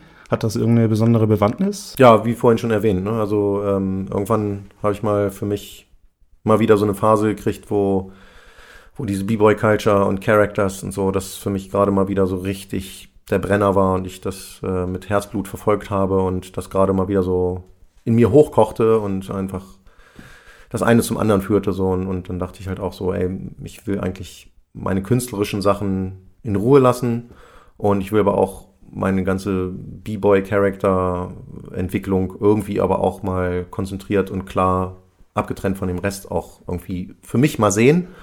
Und Insta bietet der natürlich einfach mhm. für so ein Fototagebuch sozusagen natürlich ja. einfach beste Möglichkeiten. Und deswegen war das dann für mich ähm, ein guter Weg, dann einfach einen zweiten Account zu machen.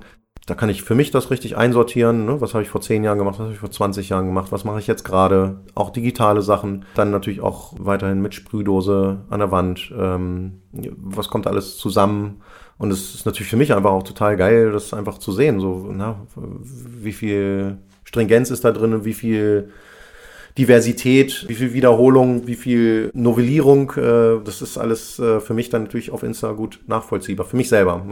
Und dann aber natürlich auch eben die andere Art und super wichtig, und das geht dann natürlich hervorragend, eben, ähm, wie kann ich äh, in Kontakt bleiben mit vielen Leuten, die dasselbe interessiert, die das Ähnliche bewegt. Was können die von mir sehen? Was kann ich von denen sehen? Der informativ und eine Motivationsspritze. Ja, ich kann auch nur allen da draußen raten, sich deine, deine Instagram-Accounts beide mal zu Gemüte zu führen. Die strotzen vor B-Boy-Funk, würde ich, würde ich sagen, auf jeden Fall. Jetzt würde ich die Frage auch gerne noch so ein bisschen nachschieben, die ging vorhin ein bisschen unter, da wollte ich die schon stellen, als wir über so Wandproduktion gesprochen haben. Nochmal dieselbe Frage gemünzt auf Characters. Was braucht für dich ein guter Charakter? Was muss der haben? Gesehen vom klassischen B-Boy-Funk natürlich, den, den die KG, gute Frage. ähm, aber also, ne, das ist echt auch schwer zu beantworten. Ne? Also von mir selbst ausgehen muss ich natürlich sagen, ich habe so viel verschiedene Sachen gezeichnet, gemalt, gesprüht. Äh, also wir sind jetzt nur beim Figürlichen. Deswegen habe ich aber auch bei meinem Insta-Account zum Beispiel gleich hingeschrieben, B-Boy-Characters. So, mhm. also, um mir selber halt auch gleich mal ein paar Türen zuzuhauen und mir selber ein Profil zu verpassen, so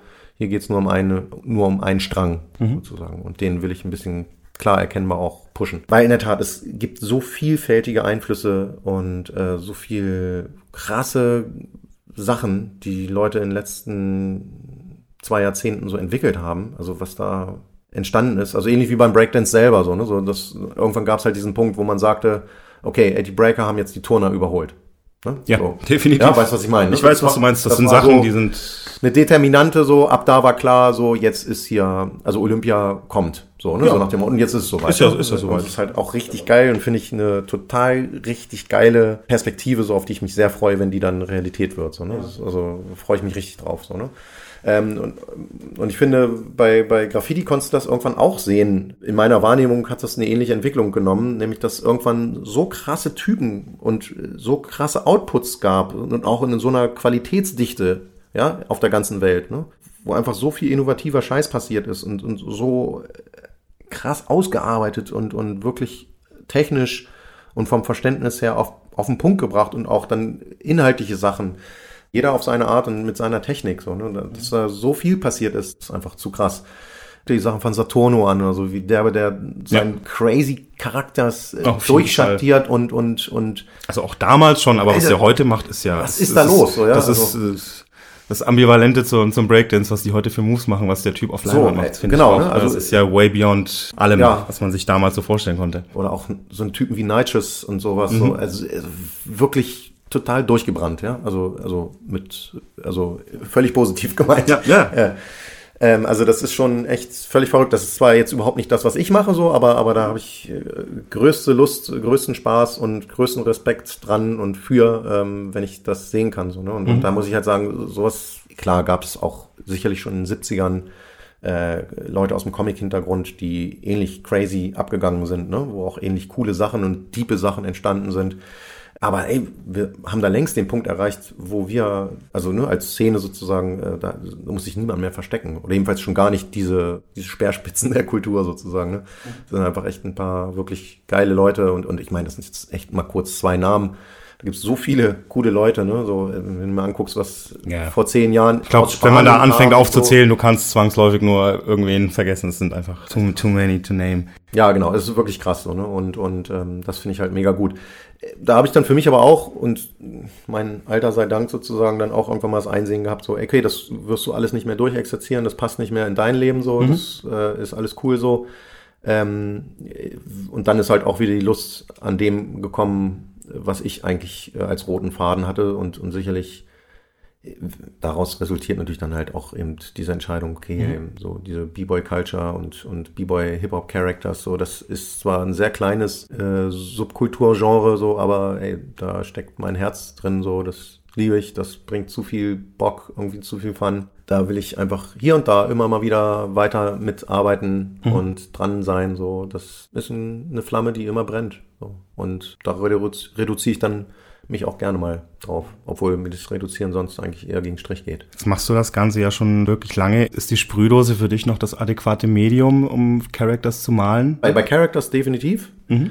Bei großen Wandproduktionen im abstrakten Bereich und äh, auch bei Types und auch, also Lettering generell gar nicht. Also immer gerne, weil das Werkzeug ist in meiner Hand so, also oder also in, in meiner Hand verschwunden, meine ich damit. Ja, also es gehört dazu. Geht im Schlaf, kann ich auch morgens um drei oder nachmittags um drei, kann ich besoffen oder nüchtern, egal, ähm, geht. Ne? Aber ähm, es gibt auch da, äh, es gibt für alles, was du machen willst, das richtige Werkzeug und den richtigen Herangang. Und so habe ich auch probiert, das frühzeitig zu halten. Und dementsprechend ähm, habe ich mit der Lackrolle, mit der Sprühdose, mit Markern, mit Pinseln, mit Schlepppinseln, äh, mit digitalen Medien oder skulptural mit sämtlichen Handwerkszeugen ähm, irgendwie die richtigen Sachen probiert umzusetzen. Ich finde, also und das schließt finde ich nochmal gut an dieses an dieses Zitat äh, von 1997, was du vorhin rausgeholt hast. Ja. Ähm, so ich kann mich nicht darauf limitieren, dass ich mit einer Sache gut bin. So ich verfolge eine Idee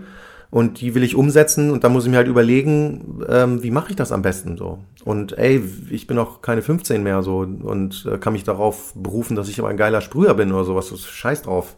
Das ist mir nicht wichtig, sondern mir ist wichtig, dass ich das richtige Werkzeug für die richtige Maßnahme hole und ich möchte gern also mein Selbstverständnis ist, dass ich dieses Werkzeug dann auch wenigstens akzeptabel beherrsche, dass ich meiner Idee da adäquat nachfolgen kann. So das ist ein Arbeitsauftrag und ein Anspruch, den ich für mich formulieren muss und möchte. So. Schön. Ja, so langsam sind wir auch schon am Ende. Vielleicht so zum Abschluss noch, ein, noch einen kleinen Blick in die Zukunft. Was steht bei dir in Zukunft an? Gibt es ein paar Projekte in der Pipeline? Naja, der Wahnsinn geht weiter.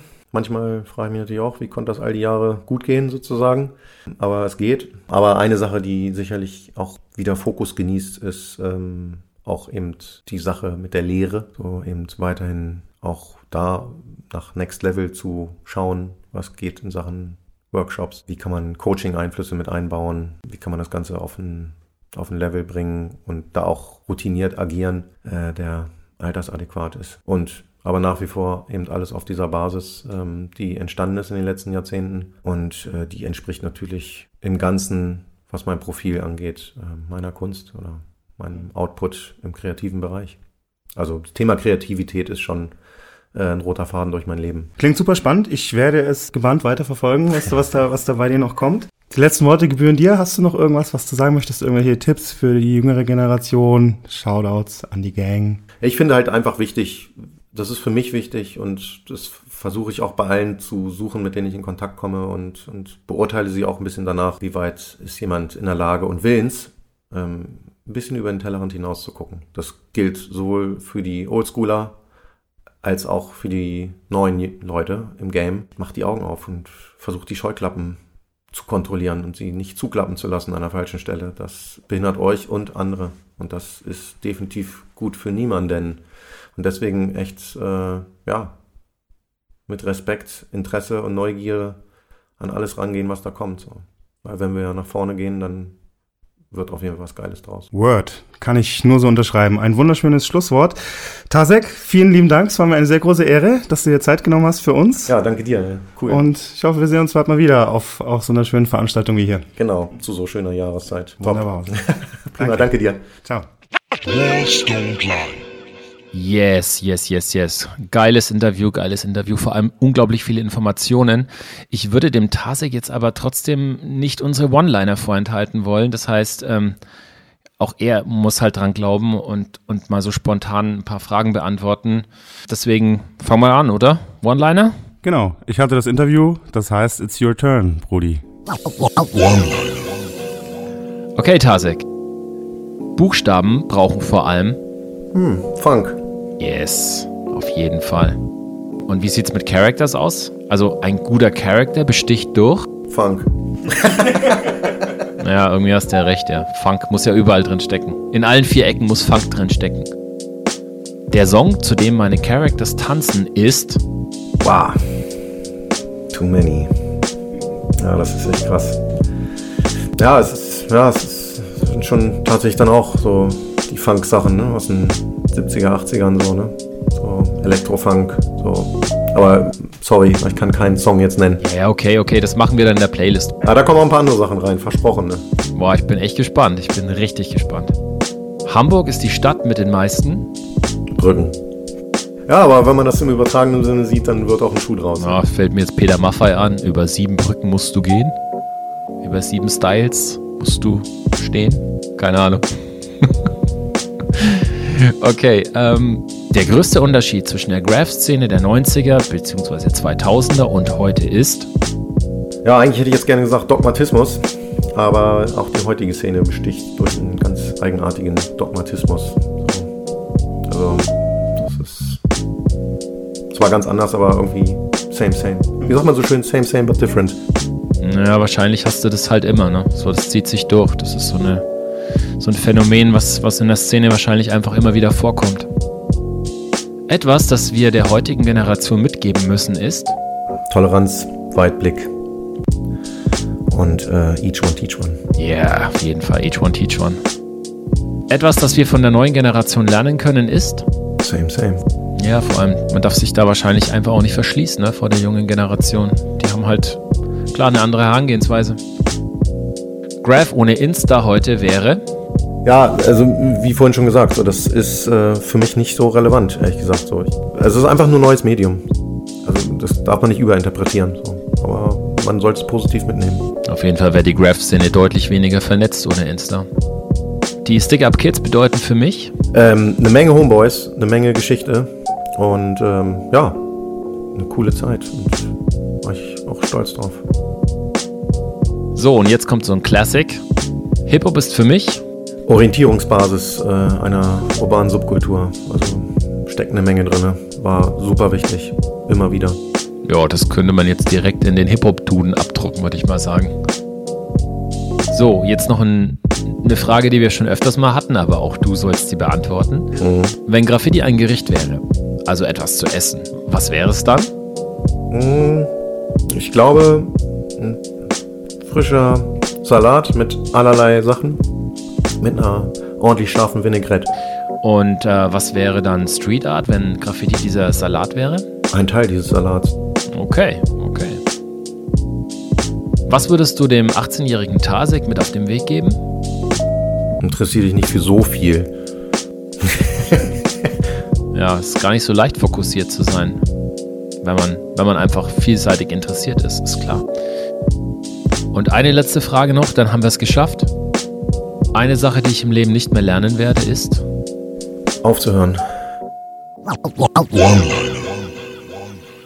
Yeah, yeah, yeah. Oh, Brudi, da kriege ich ja auch Bock auf so einen leckeren Salat mit einer ordentlich scharfen Vinaigrette. Hätte ich jetzt, könnte ich jetzt auch gut gebrauchen. Hier. Ich dachte, du bist mehr der Bratwurst-Typ. Na, mit einem Sauerkraut. Immer, immer weniger Fleisch, so, es wird immer, immer weniger.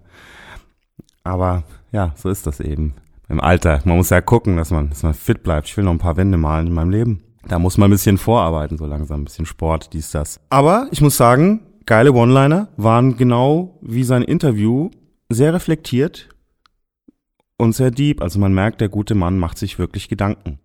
Das war übrigens was, was mir auch bei dem Interview sehr gefallen hat. Der hat sich da lange mit auseinandergesetzt, was ihm diese ganzen Dinge bedeuten, wofür er steht und wie so sein, sein künstlerischer Werdegang war. Das war ein sehr reflektiertes Interview, fand ich sau interessant. Was sagst du, Crow? Wie, wie fandest du's? Ja, ich fand das Interview extrem dicht. Also so viel Informationen auf so wenig Raum hatten wir, glaube ich, in der Form noch nicht. Und die mhm. Art und Weise, wie er über, über so viele Kleinigkeiten halt auch nachdenkt, zeigt mir, dass er ein absoluter Philosoph ist in unserer Kultur. Ja umso mehr freut es mich, dass wir ihn halt für unseren Podcast gewinnen konnten. Ich muss dir ehrlich sagen, ich wusste am Anfang, als wir uns da überlegt hatten, wen wir alles einladen wollen und, und Tasek dann eben auf der Liste aufgetaucht ist, war das, ich glaube, für dich genauso wie für mich, war das natürlich ein super Highlight. Ähm, auf jeden Fall. Weil künstlerisch gesehen halt Wahnsinn, die Substanz, die da da ist. Aber auf der anderen Seite, dass er jetzt eben auch so ein Denker ist, habe ich jetzt natürlich nicht ahnen können. Ein bisschen habe ich es vermutet, weil eben dieser Bezug zu Getting Up, zu dieser Agentur da in Hamburg da war. Und mhm. ich meine, das, was die aufgezogen haben, ist halt einfach so sophisticated. Da war es ja schon fast klar, dass er auch jemand ist, der halt einfach viel Denke mit reinbringt in dieses ganze Game. Auf jeden Fall. Ich finde, man merkt, dass er wirklich sehr analytisch an viele Sachen rangeht, dass sein künstlerischer Horizont eben nicht beim Trainyard oder bei der nächsten Hall aufhört, sondern er sich Gedanken macht, da ist mir auch teilweise echt die Kinnlade runtergefallen. Gerade so zum Beispiel diese, diese Wandgestaltungen, dass es eben auch darum geht, wie greife ich denn in diesen urbanen Raum ein? Es geht ihm nicht nur darum, da eine schöne Wand zu malen, sondern auch so das Ganze drumherum bedeutet ihm wahnsinnig viel. Und ich fand, er war auch super eloquent. Also man merkt auch, dass er, wie er schon sagt, auch beruflich viel in dem Bereich macht, viel mit, mit Grafikern, Illustratoren zu tun hat und eben dass sein Wissen, dass er, dass er sich angesammelt hat über die Jahre, auch unglaublich gerne weitergibt das war ja auch so ein ganz großer Eckpfeiler in diesem Interview, fand ich, dass man ganz deutlich gemerkt hat, ihm geht's gar nicht darum, irgendwie jetzt hier den krassesten Fame einzufahren, sondern dieser Each One Teach One Gedanke, dieses Weitergeben von Wissen, dieser Grundgedanke von Hip-Hop, dass das bis heute so eine ganz krasse Motivation und Triebfeder für ihn ist. Mhm. Das fand ich super sympathisch. Mhm, das fand ich auf jeden Fall auch ein, ein absolutes Highlight im Gespräch. Was für mich jetzt noch hängen geblieben ist, ist so dieser Aspekt der Reifung oder dieser, sage ich mal, Entwicklung, die man ja als Künstler macht über diese vielen ja. Jahre. Und bei ihm sind es jetzt eben schon 30 Jahre, die er da im Game ist, ähm, oder sogar mehr als 30 Jahre, die er jetzt schon im Game ist. Und wenn man halt einfach da bedenkt, dass man sich so ein bisschen halt weiterentwickeln muss, also dass man sogar eine Verantwortung hat zur Entwicklung, ja. Das ist was, was ich so in der Form, glaube ich, noch nicht gehört habe an anderer Stelle. Ähm, da ist er, glaube ich, sehr ein Stück weit auch streng mit sich selbst. Und ähm, also mir ist da einfach nur diese, dieses, dieser Moment auch hängen geblieben, als er sagt, dass es einfach eine Thematik ist. Also wenn wir von Graffiti als Thema sprechen, das ist ein Kanon, der ist durch Jugendliche entstanden und für Personen über 30 eigentlich nicht mehr angemessen. Also dieses, dass mhm. man halt ab einem gewissen Reifegrad anders auf diese Sache eigentlich zusteuern sollte. Und das finde ich schon einen interessanten ja. Ansatz und dass man sich da echt mal selber abprüfen muss, ob man da, ob man da ähm, in dem Fahrwasser ist oder auch nicht. Ich finde auch Eigenverantwortung ist da ein ganz, ganz wichtiger Punkt, wo er auch sagt, man muss sich dann auch mal selber hinterfragen, wenn man den, den ganzen Kram mit Ende 20 oder Ende 30, Anfang, Mitte, Ende 40 sogar noch macht. Ist das, was ich da mache, denn überhaupt meinem Background und meinem, meinem Alter noch angemessen? Es reicht eben manchmal nicht mehr denselben Style, den man mit, mit 18 noch gemalt hat, da mit 38 noch zu kicken. Denn man hat, ob man will oder nicht, allein dadurch, dass man Leute in seinem Umfeld beeinflusst, ja immer eine gewisse Verantwortung. Hm. Ja, voll. Der kann man, der kann man sich nicht entziehen. Und dass er das auch konsequent macht und sich auch immer wieder selbst hinterfragt und sich dadurch und seine Kunst auch neu erfindet. Und auch mal wieder sagt, Moment, jetzt bin ich aber an einem Punkt angekommen, da drehe ich mich künstlerisch vielleicht ein bisschen im Kreis. Jetzt mal wieder alles auf Null runter. Das beste Beispiel waren, waren die Straight Letters, wo er gesagt hat, und jetzt mal alles wieder nur cleane weiße Buchstaben. Und alles runterbrechen und runterfahren, die ganzen Farben rausnehmen, alles was unnötig ist, mal über Bord kippen und nochmal back to basic und from scratch wirklich nochmal an den eigenen Style ranzugehen.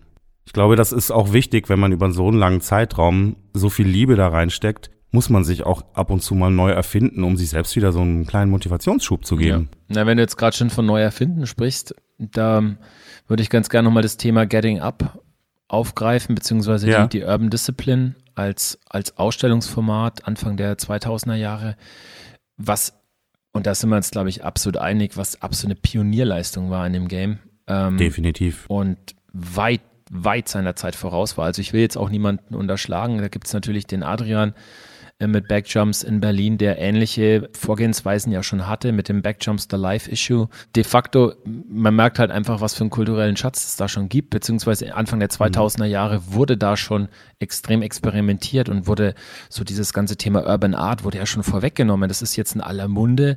Mittlerweile ist es mhm. praktisch Standard, dass es so Urban Art Festivals gibt, dass man da so Biennalen hat oder irgendwelche Ausstellungskonzepte hat.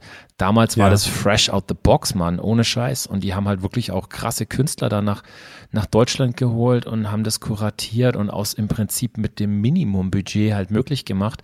Also davor muss ich absolut meinen Hut ziehen.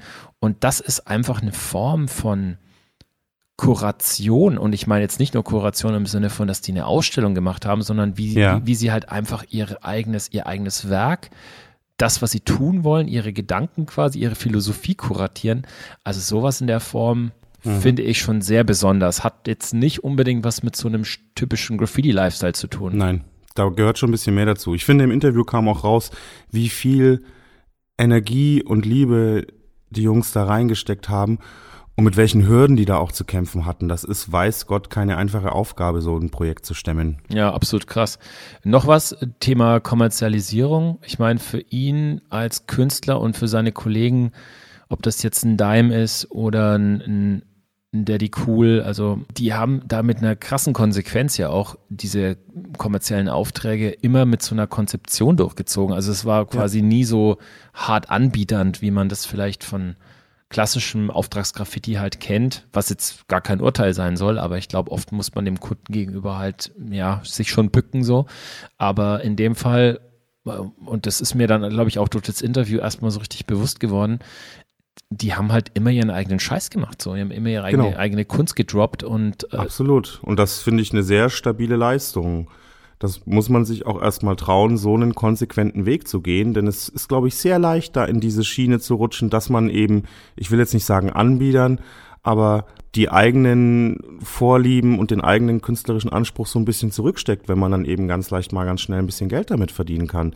Und das haben die nie gemacht. Für die Jungs ging es immer darum, wie er schon sagt, immer, die wollten immer das nächste Level erreichen. Wie können wir unser Ding weiter pushen? Und es ging nie darum, da irgendwem für ein paar tausend Euro ein Firmenlogo hinzumalen. Das war dann, nein, fuck you, machen wir nicht. Wir wollen, wir machen Aufträge und kommerzielle Arbeiten nur, wenn wir da auch unseren Stiefel durchziehen können und uns selbst verwirklichen können und das künstlerisch transportieren können, woran wir glauben. Wahrscheinlich ist es sogar ein Geheimrezept. Wenn, wenn, wenn man fresh bleiben möchte, dann hat das wahrscheinlich tatsächlich eine gute Voraussetzung, so wenn man, wenn man so arbeitet. Weißt du, was mir auch noch richtig gut gefallen hat im Interview? Als er dann so auf den Punkt kommt und sagt, ähm, es war für ihn immer so ein, so ein Thema, dass er sich nur nicht wirklich entscheiden konnte, so ob er sich jetzt mehr so mhm. auf Styles oder auf Charakter. Oh, da habe ich mitgefühlt. Und war bei mir eher Graffiti und Rap, aber ich habe genau. Da hat da hast auch so geklickt einfach. Ich glaube. Ja, voll. Da macht man sich natürlich selbst schwer, wenn man wenn man sich nicht entscheidet für eine Sache. Aber ich könnte es auch nicht. Ich kann es einfach nicht. Es fällt mir so schwer. Für mich ist es halt einfach so diese, diese Can-Twos und wie sie alle heißen, die halt einfach so in mhm. jeder Disziplin halt einfach gut waren und, und halt immer Konzepte abgeliefert haben. Das war für mich einfach so ein Vorbild und ich wollte es einfach ja. genauso machen. Aber klar, dann. Deine Crow B-Boy Characters sind ja auch ein bisschen zu deinem Trademark geworden neben deinem Style. Ich finde, die dürfen auch nicht fehlen bei Ja. dir im Portfolio. Was gab's sonst noch? Also erstmal einfach ein grundsympathischer Typ, der dieses Hip-Hop-Ding bis heute richtig krass lebt, fand ich. Äh, Das war sehr sympathisch und auch keine Berührungsängste hat vor modernen Medien, vor der heutigen Generation. Ja, er spricht ja auch diese Bando-Ära an, als es damals, ich glaube so, ja, wahrscheinlich Ende 80er, Anfang 90er Ja. eben das Größte war, wenn du diese Bando-Kopien hattest. Für alle da draußen, die es nicht wissen, also Bando gehört ja ohne Zweifel zu den wichtigsten europäischen Oldschool-Vertretern, die eben bereits Anfang der 80er Jahre schon Legendenstatus hatten quasi. Und äh, der hatte die Möglichkeit, recht früh nach New York zu kommen und da eben sich inspirieren zu lassen und hat dann das transferiert in einen doch recht jungen europäischen Style. Besser kann ich es jetzt nicht beschreiben. Auf jeden Fall gab es Das war schon sehr on point, fand ich. Es das gab- trifft schon ganz gut. es gab da so, so Sketch-Sammlungen, also quasi so, so, so Schwarz-Weiß-Sketche von ihm, die halt kopiert wurden und kopiert wurden und kopiert wurden. Und diese Sketch-Sammlungen waren dann oftmals so die einzige Quelle für, für viele ähm, Anfänger Anfang der 90er, um sich Wir halt reden so, ja noch lange von vor den ersten Graffiti-Max, das muss man dazu sagen. Eben, ne? also eben, Da, da- gab es noch keine Print, nicht mal Backspin, Backjumps oder irgend sowas. Fand ich gut, auf jeden Fall auch das mal so ein bisschen kritischer zu hinterfragen und zu sagen, ja, da war auch nicht alles Gold. Also natürlich waren diese Styles krass, aber man hat sich da trotzdem in so einer Blase bewegt, wie die Leute das heute auch tun, die jungen Menschen. Und da muss man sich vielleicht auch selber mal hinterfragen, ob man so viel anders war, wenn man so über die Kids rumnölt heutzutage und den Weg, den die da gehen mit Klicks und Likes. Das sind halt Mechanismen, die gab's auch damals schon. ja, der liebe Tasek hat uns ja auch mit einer Playlist beglückt. Yeah. Und wie seine B-Boy-Characters, die einfach mal den Pure B-Boy-Funk äh, vermitteln. Auch wenn er selber nicht mehr breakt, ist das ja was, was sich bis heute wie so ein roter Faden durch seine Bilder zieht. Ist auch die Playlist ganz schön, ganz schön funky. Und ich meine jetzt hier nicht 70er Jahre Funk, sondern Pure B-Boy Rocksteady Funk. Ja, ich muss dir ganz ehrlich sagen, wenn ich sketche, dann höre ich mir tatsächlich auch lieber so einen Soul-Funk-Mix an, als jetzt so Boom-Bap-Rap. Also das bringt mich weniger zum, es inspiriert mich fast weniger jetzt als, als so, so eine Ja. geile Playlist wie, ich meine, kennst du vielleicht We-Funk Radio, diese, diese Radio, diese Radioshow im, im Web, so habe ich vor etlichen Jahren mal entdeckt und seitdem ist das für mich so ein, so ein, so ein Soundtrack, der halt einfach perfekt auch zum Sketchen passt. Übrigens ein großartiger Tipp da draußen, wenn ihr, wenn ihr mal einen geilen Internetradiosender braucht, wefunkradio.com. Die Jungs sitzen in, in Kanada und sind mittlerweile bei Folge 1050 oder so und haben das alles archiviert. Man kann sämtliche Songs einzeln in der Playlist nachlesen. Ich habe da die geilsten Funk, Soul und Remixe gedickt, auch für meine DJ-Sets immer. Eine ganz heiße Quelle für gute Musik, wenn man mal so einen Sketch-Soundtrack braucht. Nachdem man unsere Playlist gehört hat, denn die gibt's natürlich wieder auf unserem Blog, auch vom lieben Tasek. Ich will gar nicht im Detail drauf eingehen, was für Songs er da reingepackt hat. Da lasst ihr euch mal ein bisschen überraschen. Ja, aber jetzt mal eine Frage, KG. Ja. Wenn ich diese Playlist hören möchte und ich möchte sogar Bilder von Tarasek sehen, wo muss ich da hingehen? Brody. Hast du letztes Mal nicht mitgeschrieben, ist doch, ist doch klar. Ich, ich hab's, ich hab's wieder vergessen. Ich, ich, ich schlaf so wenig, Mhm. weißt du. Ich habe kleine Kinder daheim. Und für alle, die sich denken bei Folge 10, warum erzählen die Ottos das schon wieder? Gibt immer noch genug, die es einfach nicht schaffen, mal in die Description zu gucken. Und für alle da draußen, deswegen www.wdl.rocks, liebe Freunde. Da gibt's geile Bilder. Auch unter anderem das legendäre Backspin-Cover, das mich schon so geflasht hat. Ihr habt es bestimmt im Interview gehört und das ähm, mit 16 an meiner Kinderzimmerwand hing. Das packen wir, glaube ich, auch noch mit rein. Ein paar geile Bilder hat er uns noch reingepackt. Zieht euch die rein in unserem Blog. Gibt noch so ein paar nette Infos dazu. Ihr findet die ganzen Links. Ihr findet die Gallery und natürlich Taseks Playlists als Spotify und YouTube Playlist. Check that shit out. Ja, cool. Dann würde ich sagen, ich bin extrem happy, dass wir Tasek eben im Interview Auf hatten. jeden Fall. Das ist definitiv ein Ritterschlag auch für unseren Podcast, dass er uns äh, mit seiner Knowledge ähm, beglückt hat und euch da draußen. Und ich würde mich auch freuen, wenn jetzt einfach viele, viele, viele, viele, äh, ja, Neulinge in unserer Szene, die noch nicht so lange dabei sind, wenn sie einfach checken, hey, da gibt's da draußen den Tasty Tasek, der alle in allen vier Ecken Funk drin hat und äh, dass er einfach ein total wichtiger ja, Anker in unserer Kultur ist ein Stück weit. Ich glaube, das kann man guten Gewissens so sagen. ja, ja, das war's. nice. Zehn, zehnter Zehn, Geburtstag. runde Nummer, mein Hey, Freund. alles Gute ich, nochmal. Ich freue mich, so.